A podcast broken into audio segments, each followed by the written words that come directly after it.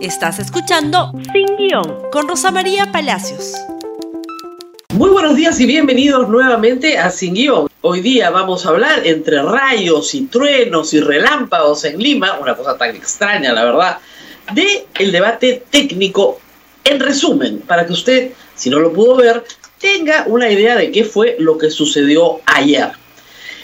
En el lado de Keiko Fujimori, tres tres exministros, creo yo, hicieron la diferencia. En el lado de Fuerza Popular abrió, perdón, en el lado más bien de Perú Libre, abrió Dina Boluarte, candidata a la vicepresidencia, enfrentando a Patricia Juárez, también candidata a la vicepresidencia. ¿Qué pasó en el primer round? Pues no hablaron de reforma del Estado, hablaron de muchas cosas.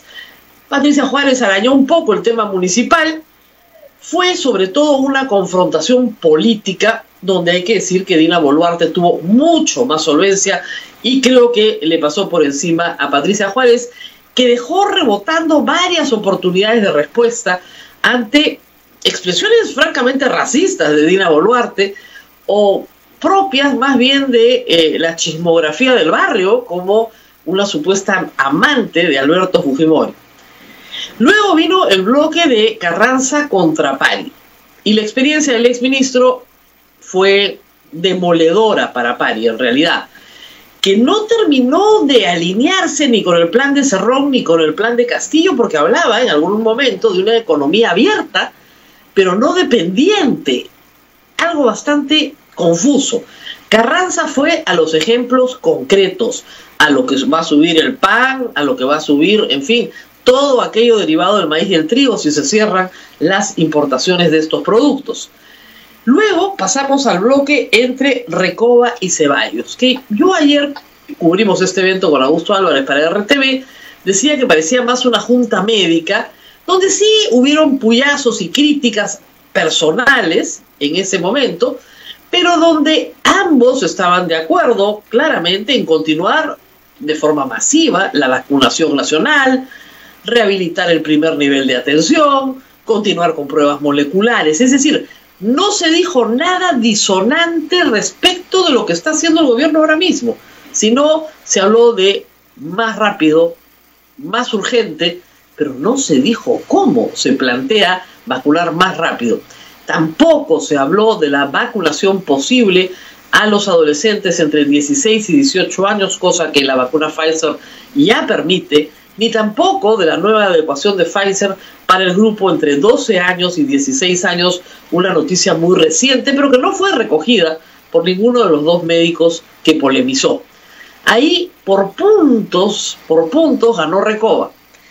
Luego siguió la pugna entre el ex ministro Bruce y el señor Alan Castre. Hay que decir que Bruce se lo llevó de encuentro en el tema, en el tema de vivienda, no en vano ha sido cinco años ministro, no en vano ha peleado eh, duro por sus programas eh, que llevó a cabo, como Mi Vivienda, Techo Propio, y tenía algo para exhibir. El señor Alan Castre centró su propuesta en una concepción más sociológica, más holística, pero en algunos momentos no se entendía nada de lo que estaba hablando, no aterrizaba. Luego tuvimos la pugna Rospigliosi contra Guillén Aquí también empezó a haber sido ministro y conocer de temas de seguridad, que era el tema que planteaba el bloque.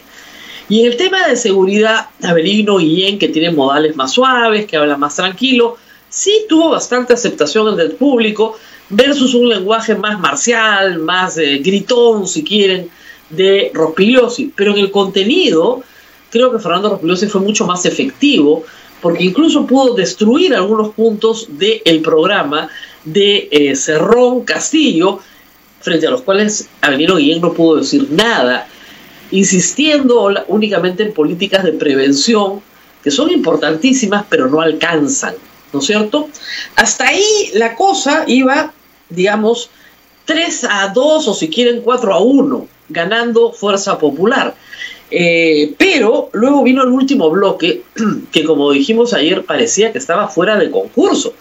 En primer lugar, porque ni Nano Guerra García ni la señora Celeste Rosas hablaron del tema planteado, que era medio ambiente, teniendo ese tema una, digamos, un abanico de subtemas donde podrían haber entrado a decir muchas cosas, si van a firmar el acuerdo de Escazú, qué piensan de los defensores ambientales, qué piensan, no sé, aunque sea del reciclaje, pero se fueron por las ramas, eh, no podían responder preguntas básicas sobre las reservas de litio, eh, se iban porque íbamos a tener que recuperar los saberes ancestrales y al final de cuentas dijeron poco.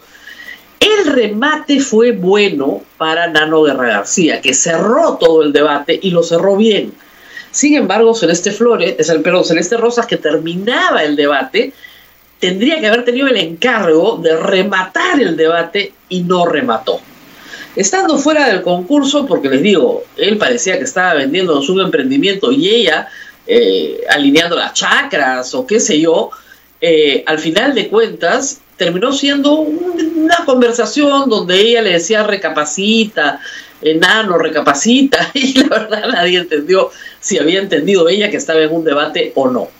Creo que en, en general los de Fuerza Popular mantuvieron algún nivel de coordinación porque todos sacaron el plan de gobierno en algún momento de la exposición y lo mostraron al público diciendo esto es lo que ellos dicen sobre este tema. Y en algunos casos era nada. En el caso inverso de eh, Perú Libre no se veía un trabajo de articulación entre los ponentes, por lo tanto no se siguió una línea argumental. Empezaron muy bien en lo político con Boluarte, no habló de reforma del Estado, pero atacó, atacó, atacó, y de otro lado no respondieron. Patricia Juárez no es una funcionaria pública acostumbrada a dar cuentas, Recordemos su paso por la Municipalidad de Lima con el mudo, donde nunca dieron cuenta de nada, esta vez le pedían dar cuenta, no podía. Pero luego para Perú Libre la cosa fue hacia abajo y cada vez peor. Y para Fuerza Popular, sobre todo en el caso de Carranza, creo yo, Bruce y Rospilosi, le fue francamente muchísimo mejor. Todas las encuestas, que son sondeos en realidad de público asistente, han dado como ganador a Fuerza Popular. ¿Sirve esto para cambiar el voto de los electores? Eso está por verse. En primer lugar, hay que decir que un debate de tres horas es muy largo para el público. Creo que el formato no fue el adecuado y que el Jurado Nacional de Elecciones tiene que pensarlo mejor la próxima vez. ¿Se puede hacer seis temas con dos ponentes? Por supuesto que se puede, aunque el último francamente estaba en este caso de más. Pero el formato de cada bloque era a su vez muy largo. La bolsa de minutos, de ocho minutos, debió haberse manejado como se manejó en primera vuelta, con un tope de una intervención de un minuto. Así ambos grupos están obligados a, a discutir. Pero, por otro lado, las preguntas del moderador, si bien interesantes y pertinentes, alargaban, ¿no es cierto?, eh, el debate. Las preguntas de los especialistas también son pertinentes, pero el problema es que también hay a veces más largas que las respuestas de los polemistas. Así que ahí habría que ajustar mucho más los tiempos para no pasar de dos horas, que creo que es lo máximo que las personas pueden atender con verdadera, verdadera atención una polémica de esta naturaleza. Eh, en el contenido, como digo, parece ser que Fuerza Popular ha ganado. ¿Eso sirve para que la gente cambie su voto? Poco. Anoche se publicó el simulacro de Ipsos, el simulacro es mucho más preciso porque es con cédula, donde la diferencia entre los candidatos es de 5.2.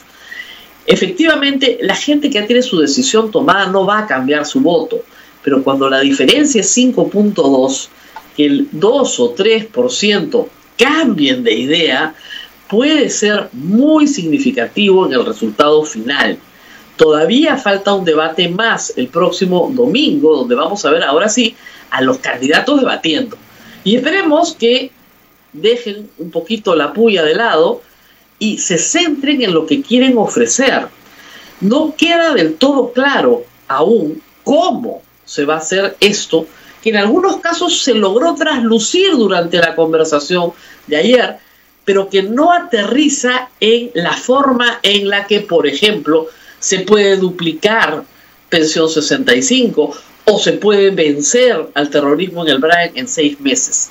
El cómo está ausente, esperemos que el próximo domingo nos digan más de el cómo. Muy bien, esto es todo por hoy. Nos vemos el día de mañana. No se olviden de compartir este programa en Facebook, Twitter, Instagram y YouTube. Y nos vemos mañana. Gracias por escuchar Sin Guión con Rosa María Palacios.